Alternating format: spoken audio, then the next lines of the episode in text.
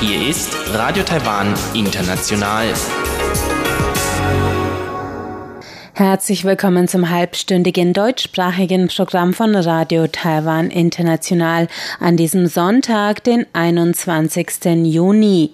Am Mikrofon begrüßt Sie Karina Rother und Folgendes haben wir heute für Sie im Programm. Im Schatzkästchen erzählt Elon Huang die Legende, die hinter dem Drachenbootfest steckt, denn das wird dieses Jahr am 25. Juni in Taiwan begangen.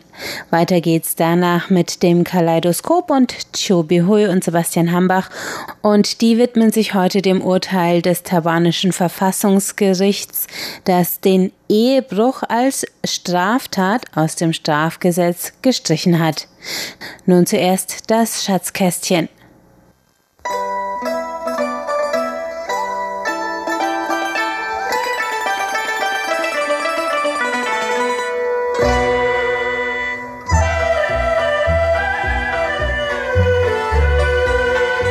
Das Schatzkästchen. Am kommenden Donnerstag ist Duanujie im Deutschen häufig Drachenbootfest genannt. Dies ist einer der drei wichtigsten Feiertage in Taiwan. Und auch für diesen Feiertag gibt es eine Vielzahl von Geschichten und auch verschiedene Entstehungsgeschichten. Und die berühmteste davon will ich Ihnen heute erzählen. Thyen starrte verzweifelt in den Milor. Schon oft war er zu diesem Fluss spaziert, wenn ihn seine Depressionen überkamen. Depressionen, die hervorgerufen wurden durch sein ungerechtfertigtes Exil, aber auch durch den Zustand, in dem sich das Land befand. Oft hatte das ruhige Plätschern des Flusses seine Seele wieder beruhigt, doch heute konnte auch der Fluss ihn nicht besänftigen. Zu schrecklich war die Nachricht, die ihn heute aus Ying, die Hauptstadt seines Heimatstaates Chu, erreicht hatte. Nach langen Auseinandersetzungen zwischen den Staaten Chu und Qi hatten die Armee von Qi unter General Bai Qiying die Hauptstadt von Chu eingenommen. Und das nach all seinen Bemühungen, Frieden und Gleichgewicht zwischen Chu und den umliegenden Staaten zu schaffen. Während er so sein Spiegelbild im Fluss betrachtete, wanderten seine Gedanken in die Vergangenheit zurück. Schon als junger Mann hatte Thü in seinem Heimatstadt Chu gedient. Als Minister hatte er lange Zeit das Vertrauen seines Königs, König Huai, genossen. Und er hatte dafür gesorgt, dass Chu in Frieden mit den umliegenden Staaten existierte. Und vor allem hatte er es lange geschafft, den übermächtig erscheinenden Staat Qin durch dieses Gleichgewicht in Schach zu halten. Doch irgendwann hatten seine Feinde am Hof es geschafft, den König davon zu überzeugen, dass Thyen Schlechtes im Schilde führte, worauf dieser ihn vom Hofe verbannte und in den Norden des Landes ins Exil geschickt hatte. Nach einigen Jahren erkannte König Huai jedoch, dass er einen Fehler gemacht hatte und rief Thyen zurück. Thyen setzte seine diplomatischen Bemühungen für lange Zeit erfolgreich fort, doch erkannte er schon zu dieser Zeit den moralischen Verfall in seinem Staat, was zu seinen ersten Depressionen führte. Doch das sollte auch diesmal nicht die einzige Quelle seiner Sorgen bleiben, denn er hatte sich Premierminister Zilan zum Feind gemacht. Thyen seufzte, wenn er daran dachte. Er wusste nicht einmal mehr genau, was genau zu der Feindschaft zwischen den beiden Männern geführt hatte. Aber er wünschte sich, er hätte damals mehr Wert darauf gelegt, eine gute Beziehung mit dem Premierminister zu pflegen. Denn diesem gelang es schließlich, Thyen bei König Qingxiang der Sohn und Nachfolger von König Huai, in Verruf zu bringen. So hatte der junge König ihn erneut vom Königshof verbannt. Sein Exil war nicht fruchtlos gewesen, denn er hatte das Land in großem Ausmaße bereist und viele Gedichte verfasst. Doch es löste große Verzweiflung bei ihm aus zu sehen, wie sein Staat immer mehr verfiel und in immer größere Gefahr geriet, ohne dass er etwas tun konnte. Und nun war es geschehen. Seine Hauptstadt war dem Staat Qi zum Opfer gefallen. Seine Verzweiflung wurde immer größer und er sah keinen Sinn mehr in seinem Dasein. Was danach geschah, konnte keiner der Dorfbewohner genau erzählen, denn niemand hatte dem bei der Bevölkerung sehr beliebten Schüren an diesem Morgen große Beachtung geschenkt. denn alle waren daran gewohnt, ihn am Fluss stehen zu sehen. Einige der Dorfbewohner glaubten sich daran zu erinnern, gesehen zu haben, wie Thyen einen großen Stein in den Händen trug. Doch das nächste, woran sich die Dorfbewohner erinnerten, war, dass Thyen verschwunden war. Und plötzlich einer der Fischer rief, Seht dort, ist das nicht die Robe und die Kopfbekleidung von Meister Thyen? Bei diesem Ruf eilten die Dorfbewohner zum Fluss hinab, um nach Thyen zu suchen. Doch er blieb verschwunden. Sie blickten flussabwärts und flussaufwärts, doch nirgends konnten sie ihn entdecken. Hatte er sich im Fluss ertränkt? Schnell in die Boote und den Fluss abgesucht, rief da wieder einer der Fischer. In großer Hast wurden die Boote in den Fluss geschoben und sie ruderten auf und ab, um nach Türen zu suchen. Doch sie mussten bald eingestehen, dass Türen verschwunden war. Die Sonne ging schon unter, als die Fischer ihre Boote ans Ufer steuerten. Traurig kamen die Dorfbewohner zusammen, um zu besprechen, was als nächstes geschehen sollte. Einer der Dorfältesten sprach Der ehrwürdige Meister Thyen hat sich in seiner Verzweiflung wohl im Fluss ertränkt.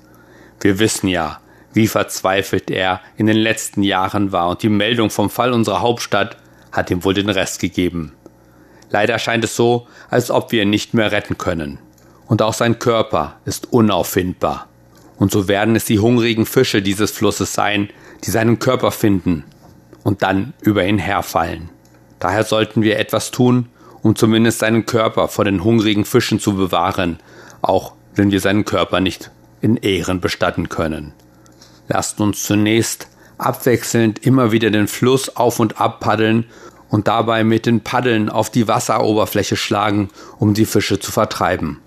Außerdem lasst uns Reisklößchen in Bambusblätter wickeln und diese in den Fluss werfen, damit sich die Fische daran sättigen und den Körper von Meister Thyen, wo immer er sich befindet, in Ruhe lassen. Die Dorfbewohner waren einverstanden. Kurze Zeit danach war das ganze Dorf damit beschäftigt, die notwendigen Zutaten für die Reisklößchen zu besorgen. Die Bambusblätter, den klebrigen Reis, Erdnüsse, Pilze, Fleisch und vielleicht auch das ein oder andere Ei. Dann halfen alle Dorfbewohner eifrig dabei, die in Bambusblätter eingewickelten Reisklößchen, die sogenannten Zongse, herzustellen. So dauert es nicht lange, bis die Fischer körbeweise Zongse auf den Fluss fahren könnten und in den Fluss hineinwerfen konnten, auf die sich dann die hungrigen Fische stürzten.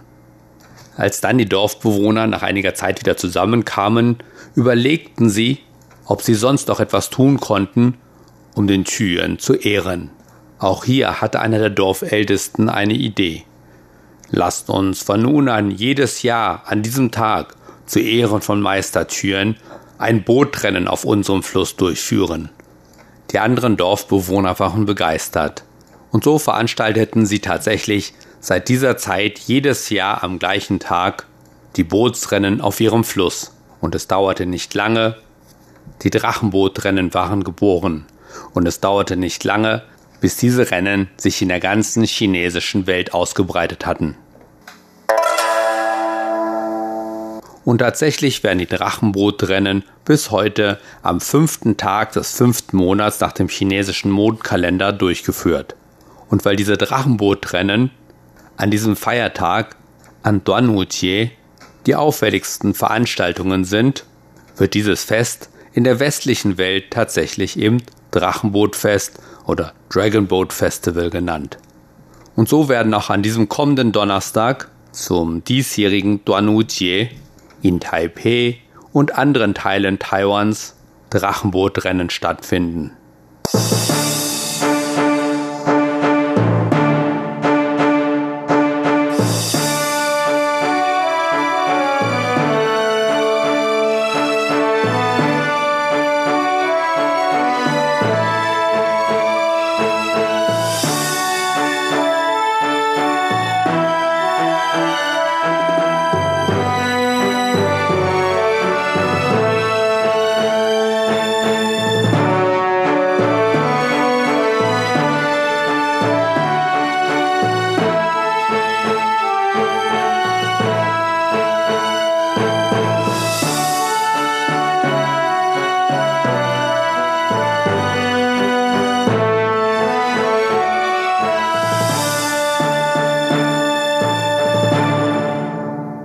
Es geht weiter mit dem Kaleidoskop und heute ist das Thema die jüngste Gesetzgebung zum Ehebruch.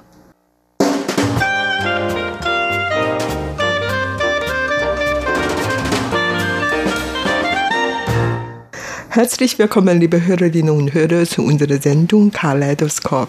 Am Mikrofon begrüßen Sie Sebastian Hambach und Chobi Hui.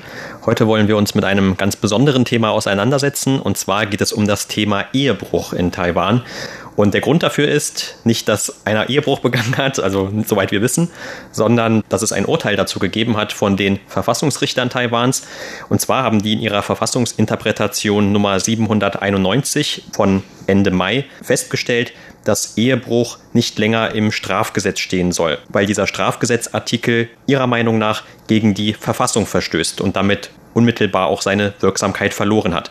Und diese Entscheidung, die wurde von vielen Leuten sehr begrüßt, aber auch von vielen sehr kritisiert. Und es hat auch sehr heftige Diskussionen dazu gegeben. Warum wurde jetzt also dieser Tatbestand Ehebruch entkriminalisiert?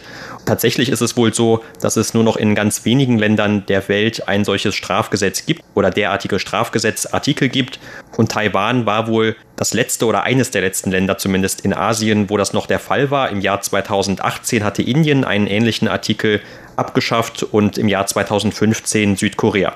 Trotzdem hat man im Anschluss sehr viel hier in Taiwan noch über diese Entwicklung diskutiert eigentlich Taiwan war nicht das letzte Land in Asien, das noch diese Gesetz hat, sondern auch in Nordkorea, auf den Philippinen und einige islamische Länder. Aber das ist natürlich schwer für die weitere Entwicklung Demokratie in Taiwan und daher hat das Verfassungsgericht diese Entscheidung getroffen und das begrüßte eigentlich die meisten Bürgerinitiative in Taiwan. Allerdings einige Frauengruppen sprechen sich dagegen aus und überhaupt dieses Thema war schon immer ein großes Thema in der Gesellschaft. Man hat über dieses Thema seit mehreren Jahrzehnten immer diskutiert und debattierte, aber jetzt dann ist zu dieser Entscheidung gekommen. Eigentlich werde ich sagen, die meisten Taiwaner können das schon akzeptieren oder sind sehr zufrieden mit dieser Entscheidung. Aber in der Praxis braucht man ein bisschen Zeit, um alles anzupassen. Zum Beispiel viele Frauengruppen meinten, dass viele Ehefrauen, deren Männer fremdgegangen sind, dabei zu kurz kommen könnten. Aber einige Experten antworteten auf diese Frage und er meint, nein, selbst tatsächlich jetzt jemand fremdgegangen ist und seine Haltung des Lebens der Familien beeinflusst hatte und zu Schade gekommen würde, dann könnte man eigentlich auch noch aufgrund des Zivilgesetzes einiges tun. Also das heißt nicht, dass Fremdgehen überhaupt jetzt in Taiwan straffrei ist und alle Männer und Frauen dürfen fremdgehen. Nein, das hat man nicht gemeint. Das meint nur, dass diese Leute, die fremdgegangen sind und dann erwischt worden sind, jetzt nicht von dem Strafgesetz bestraft werden, sondern man wird dann auf Zivilgesetz zurückgreifen und so weiter. Solange die Menschen geben, dann hat man tatsächlich immer dieses Problem Fremdgehen, sei es jetzt in asiatischen Ländern oder in anderen Ländern. Aber wie man diese Verhalten betrachten soll, das ist natürlich von Land zu Land etwas anders. Wie gesagt, früher konnte man das absolut nicht akzeptieren in Taiwan, aber inzwischen, weil die Leute eher liberale sind und begründet damit, dass auch einige Freiheit hat und so weiter. Auf jeden Fall, wie gesagt, das Verfassungsgericht hatte jetzt diese Entscheidung getroffen und das kommt eigentlich schon im Allgemeinen noch gut an in dieser Gesellschaft. Ja, es ist eigentlich etwas interessant, wenn man die Parallelen sieht, zum Beispiel zur Diskussion auch über die Todesstrafe und ob die Todesstrafe abgeschafft werden soll. Denn wenn man sich die Meinungsumfragen dazu anschaut, dann hat man zu beiden Themen oder zu beiden Fragen in der Vergangenheit immer wieder sehen können, dass doch eine Mehrheit sowohl die Todesstrafe unterstützt, als auch die Tatsache, dass Ehebruch mit dem Strafgesetz verfolgt werden kann. Eine Abschaffung wurde eigentlich immer weitgehend abgelehnt und auch die Politiker haben in der Vergangenheit bei beiden Themen immer wieder darauf verwiesen, weil eben die Mehrheit Mehrheit der Taiwaner dagegen sei, wollen sie auch nicht wirklich weiter dagegen vorgehen. Und ähnlich wie das zum Beispiel vor zwei Jahren war im Falle der gleichgeschlechtlichen Ehe. Da ist jetzt auch hier wieder das Verfassungsgericht etwas vorgeprescht und hat eben hier eine Entscheidung gefällt, die die Politiker vorher nicht sich getraut haben zu fällen oder nicht fällen wollten, aus politischen Überlegungen vor allem auch. Und daraus folgen jetzt eben einige neue gesetzliche Entwicklungen, die es unbedingt geben muss, ähnlich wie eben damals bei der gleichgeschlechtlichen Ehe. Da musste dann eben auch festgelegt werden, weil damals dieser Artikel aus dem Zivilgesetz als verfassungswidrig angesehen wurde, wo also quasi den gleichgeschlechtlichen Partnern eine Ehe verweigert wurde oder diese eben nicht dafür zugelassen wurden. Und jetzt muss eben auch diese Strafgesetzartikel abgeschafft werden. Aber das heißt eben nicht, wie du gerade schon gesagt hast, dass man in Zukunft gar keinen Schutz mehr hat vom Gesetz und dass zum Beispiel dann auch die Frauen, die sich da Sorgen machen, also das waren vor allem immer bei den Kritikern, die haben immer die Frauenseite angeführt und gesagt, dass also vor allem eben die sich jetzt mehr Sorgen machen müssten, dass ihre Männer fremdgehen, weil eben, und so ähnlich auch wieder, da kommen wir wieder zurück zur Todesstrafe, dieses Strafgesetz zum Ehebruch, das wurde immer auch wie die Todesstrafe angesehen als eine Abschreckung. Also das Ganze sollte vor allem eine abschreckende Wirkung auf entsprechende Verhalten haben. Aber die Kritiker von beiden haben immer gesagt, dass eigentlich weder, also bei der Todesstrafe noch jetzt bei diesem Strafgesetz zum Ehebruch, diese abschreckende Wirkung in der Tat überhaupt besteht. Und es ist eher so, wie du gerade gesagt hast, wahrscheinlich, solange es Menschen gibt, die heiraten, da wird es auch dann immer ein Fremdgehen geben oder Ehebruch geben. Und nicht jeder lässt sich tatsächlich davon abschrecken. Aber was haben die Richter nun genau gesagt? Also bisher war es immer so, wenn man verurteilt wurde auf Grundlage dieses Strafgesetzes, dann hatte man eventuell ein Jahr Gefängnis vor sich. Neben der Gefängnisstrafe musste man auch eine Strafzahlung in Höhe von 2.000 bis 3.000 Euro zahlen und hatte dann aber auch noch eben ein Leben lang diese Vorbestrafung. Und das sind jetzt natürlich Dinge, die wegfallen. Also in der Praxis sah es da meistens so aus, weil diese Geldstrafe verhältnismäßig niedrig ist, dass die meisten, die verurteilt wurden, nicht wirklich ins Gefängnis mussten, sondern auch diese Gefängniszeit konnte dann in eine Geldstrafe umgewandelt werden. Die Verfassungsrichter haben aber vor allem kritisiert, dass dieses Gesetz in einem Widerspruch zum Gleichheitsgrundsatz der Verfassung stand. Und warum haben sie das getan? Weil in der Praxis vor allem oft auch Frauen, die Leidenden waren unter diesem Gesetz. Also das ist etwas gegenintuitiv, weil man normalerweise denkt, wenn man an Fremdgehen oder Ehebruch denkt, dass wahrscheinlich statistisch gesehen die Männer da stärker vertreten sind, also eher die Übeltäter sind. Aber trotzdem sah es eben in Taiwan in der Praxis so aus, dass es eher die Frauen waren, die verurteilt wurden. Und das hat den einfachen Grund, dass tatsächlich eben die Männer meistens diejenigen sind, die fremdgehen oder die Ehebruch begehen, aber dass dann eben deren Ehefrau die Klage gegen den eigenen Mann oft fallen lässt, aber dafür dann eben diese andere Frau anklagt. Und diese wurde dann oft verurteilt. Und das hat zu teilweise sehr abstrusen Situationen geführt. Im Anschluss an die Urteilsverkündung wurde dann von verschiedenen Beispielen gesprochen. Zum Beispiel in einem Falle, da hatte dann ein Mann seiner Frau vorher gebeichtet, dass er mit einer Geliebten zusammen war und diese hatte aber ihm angedroht, mit ihm Schluss zu machen. Und dann hat er seiner Frau quasi die Beweise für dieses Verhältnis geliefert und die Frau hat dann diese Geliebte, diese andere Frau angezeigt und der Mann ist straffrei davongekommen. Oder es gab auch andere Fälle, über die berichtet wurde, in denen der Mann dann mit dem Hintergrundwissen, dass das Gesetz ja oft gegen diese Geliebte eingesetzt wird, diese damit quasi erpresst hat und hat dann gesagt, also wenn wir jetzt nicht weiter dieses Verhältnis fortsetzen, dann gehe ich damit an die Öffentlichkeit und derjenige, der letzten Endes angeklagt oder verurteilt wird, das bist dann eben du, also diese Geliebte, aber nicht er als Mann. Und das hat man dann also schon so als eine moderne Form von Sexsklavin bezeichnet, weil diese Frau dann natürlich das Gesetz eher gegen sich hatte und nicht wirklich etwas selbst dagegen tun konnte, wenn der Mann und seine Ehefrau also hier quasi das gleiche Spiel spielten. Und das wurde dann sogar auch als eine Form der Erpressung einfach bezeichnet.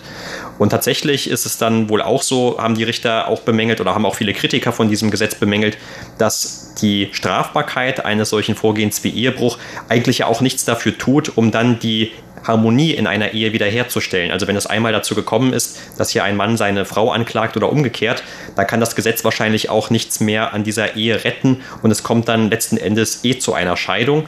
Und das ist wohl auch das, was man in der Vergangenheit meistens festgestellt hat, dass überhaupt diese Verfahren um einen Ehebruch immer als eine Vorbereitung genutzt hat, um dann eine Scheidung zu erwirken. Denn auch dafür gibt es ja immer gewisse Voraussetzungen. Also man kann sich nicht einfach scheiden lassen, wenn der andere Partner nicht will. Aber in so einem Fall Da hat man natürlich dann eine Grundlage, wenn man die Beweise dafür erbringen kann.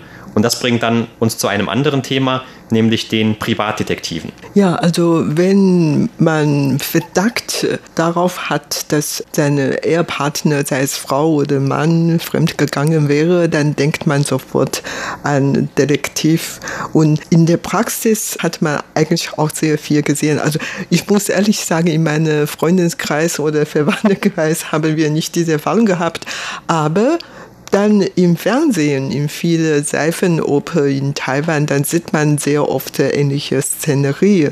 Was du vorhin gesagt hast, du hast ja vorhin von zwei Ehebruchbeispielen gesprochen und sowas spielt eigentlich in solchen Seifenoper im Fernsehen immer wieder.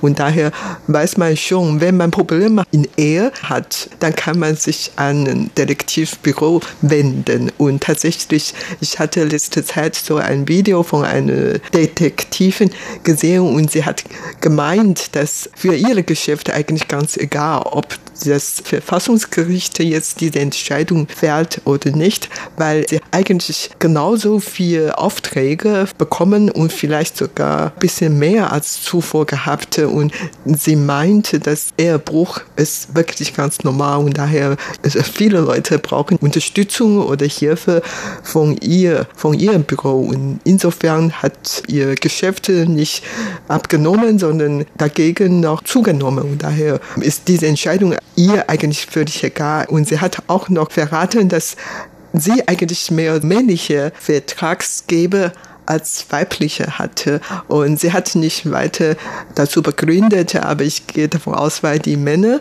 eigentlich mehr Geld hat, also wirtschaftlich mehr stark ist in der Familie und so. Auf der anderen Seite kann man auch daraus sehen, dass die Frauen, die modernen Frauen gehen auch ganz oft fremd, nicht nur wie diese Seifenoper gesehen haben, dass die Männer sehr oft fremd gegangen sind, solange sie erfolgreich in ihrer Karriere sind, viel Geld haben und so weiter oder alt geworden sind, sondern auch die Frauen fremd zu gehen oder was weiß ich. Auf jeden Fall, als das Verfassungsgericht diese Entscheidung getroffen hatte und bekannt geworden ist, dachte ich mir, dass Detektivenbüro vielleicht am meisten davon betroffen ist und deren Geschäfte stark reduziert werden sollte. Aber in der Praxis hat diese Detektive gesagt, dass ihr Geschäft eigentlich sogar besser als zuvor geworden ist. Auf jeden Fall, jetzt Taiwan ist wirklich schon sehr liberal und gleichberechtigt geworden. Nicht nur die Männer gehen fremd, sondern auch die Frauen gehen fremd. Und interessant dabei ist, also diese Fremdgehen wird im Chinesisch als Wai Yu genannt. Und Wai ist draußen, Yu ist treffen. Das heißt, in Taiwan heißt nicht fremdgehen, sondern heißt draußen treffen. Also äh, man trifft sich meistens draußen. So ist eine Beziehung entstanden. In diesem Zusammenhang fällt mir auch noch ein anderer Ausdruck ein, also Motel. Motel gibt es in Deutschland wahrscheinlich so viel, aber in den USA sehr viel. Und in Taiwan hatte es vor 30, 40 Jahren auch kein Motel gehabt. Aber inzwischen habe ich wirklich dann von diesen Fernsehseifenoper gesehen, wenn jemand fremd geht, dann trifft er draußen mit den Geliebten oder Geliebterinnen, meistens im Motel. Ja, das stimmt tatsächlich. Also mit mir ist immer aufgefallen, wenn man zum Beispiel vom Flughafen nach Taipei reinfährt oder wenn man auch oft in Außenbezirken von anderen Städten unterwegs ist mit dem Auto oder mit der Bahn, wie auch immer, dann einen Blick auf diese Stadt wirft. Man sieht sehr oft Motels, die meistens etwas sehr alt und dunkel aussehen und heruntergekommen und oft steht auch noch Love Motel oder Love Hotel dran. Also die vermarkten sich auch nicht gerade sehr subtil dann für solche Fälle. Und man muss ja auch sagen, die Medien in Taiwan, die lieben ja auch diese Fälle. Also man sieht sehr oft in den Nachrichten dann, in bestimmten Nachrichten zumindest, Bilder und Videos von irgendwelchen Politikern zum Beispiel oder anderen berühmten Personen, die sich dann mit irgendeiner Geliebten oder einem Geliebten in einem solchen Hotel getroffen haben. Und dann wird natürlich auch sehr viel spekuliert. Man kann ja nicht direkt beweisen, was die beiden jetzt getan haben, aber wenn sie dann verheiratet sind, dann ist das Ganze natürlich ein noch umso größeres Thema. Und meistens kurze Zeit später hat man dann eine sehr dramatische andere Szene, wo dann meistens eben ist es die Frau, die Ehefrau, dann weinend vor den Kameras steht. Und also die Medienlandschaft in Taiwan, die liebt ja auch oft sehr diese dramatischen Momente. Und gerade eben alles, was mit diesem Bereich Ehebruch zu tun hat, das wird eigentlich immer sehr stark verfolgt. Und was du gerade zu der Sprache gesagt hast, ist ja auch sehr interessant. Also, dass man diese Affäre, was man so als Affäre bezeichnen würde, als mit dem Wort für außen in Verbindung bringt. Und das hat ja auch den Grund, dass man, was die eigene Familie angeht, also gerade eben die eigenen Kinder, die eigene Ehefrau, das bezeichnet man ja immer als Innen, also das Innere, für das ja auch die Frau diesen ganz alten Rollenvorstellungen nach zuständig ist. Und der Mann, der ist ja für das Außen zuständig, also dass er Geld verdient, dass er eben rausgeht. Aber es gibt zum Beispiel auch eine Bezeichnung für die eigene Ehefrau, die heißt Neiren die Person des Inneren sozusagen. Das ist einfach nur eine bescheidene Formulierung oder Bezeichnung für die eigene Ehefrau. Aber das zeigt eben auch, dass diese eigene Ehefrau, das ist eben etwas von innen, von der eigenen Familie. Aber dann zum Beispiel eine Affäre, das wäre dann eben jemand von außen, der auch dann, das sagt man auch oft, in diese Familie eindringt und äh, das im Deutschen sagt man jetzt zum Beispiel das Nest beschmutzt. Und die Frauen heißt im Chinesischen Nei-Ren und der Ehemann heißt Wai-Zi draußen Kind. Also die Männer kümmerte sich früher immer um seine Karriere oder Geschäfte draußen und die Frauen passt auf die Kinder und Hausarbeiter zu Hause innen drin. In diesem Zusammenhang dann haben wir hier in Taiwan sehr viele Ausdrücke für die Geliebte oder Geliebten. Zum Beispiel eine Geliebte, eine geheime Frau heißt dann in Taiwan Xiao San. Kleine Dritte oder kleine Drei? Ja, genau. Also in der Familie oder eine Familie besteht aus einem Mann und einer Frau, also aus zwei Menschen und jetzt plötzlich dann inzwischen dringt eine kleine Drei rein. Das kann natürlich nicht gut für die Familie sein und daher diese Geliebte wird als Xiao San genannt. Und wenn eine Frau, eine Ehefrau fremdgegangen und ihr Geliebten heißt dann Xiao Wang, also kleinen Prinz. Aber Wang ist zugleich ein sehr häufiger Nachname in Taiwan. Warum heißt ein geliebter Xiao Wang? Das weiß ich wirklich nicht. Also ich habe gedacht, das wäre deshalb, weil Xiao San, also von dem von der Geliebten, das Zeichen für San für drei, das besteht ja aus drei horizontalen Strichen untereinander und Wang, also das für diesen Prinzen, das wäre dann einfach noch, wenn man diese drei horizontalen Striche mit einem vertikalen Strich verbindet. Also die Zeichen sehen auch schon ein bisschen ähnlich aus. So. Aber ein Wang ist ja wahrscheinlich eher selten eine Frau, also ein König oder ein Prinz, das ist ja meistens dann eher ein Mann. Das Zeichen wird nicht für die Frauen benutzt. Okay, da bin ich heute wirklich ein bisschen schlauer geworden. Apropos, wenn man fremd gegangen ist, wie wir vorhin gesagt haben, ist man außen getroffen, also Wai Yu oder Tou Chi. Tou heißt stehlen und Chi essen. Mit anderen Worten, man sollte eigentlich nur das Essen, was auf den Tisch gebracht worden ist, aber man ist zu hungrig oder zu geizig und hat dann was gegessen, das eigentlich nicht erlaubt ist. Und es ist natürlich nicht erlaubt in Taiwan und daher wird man dann bestraft.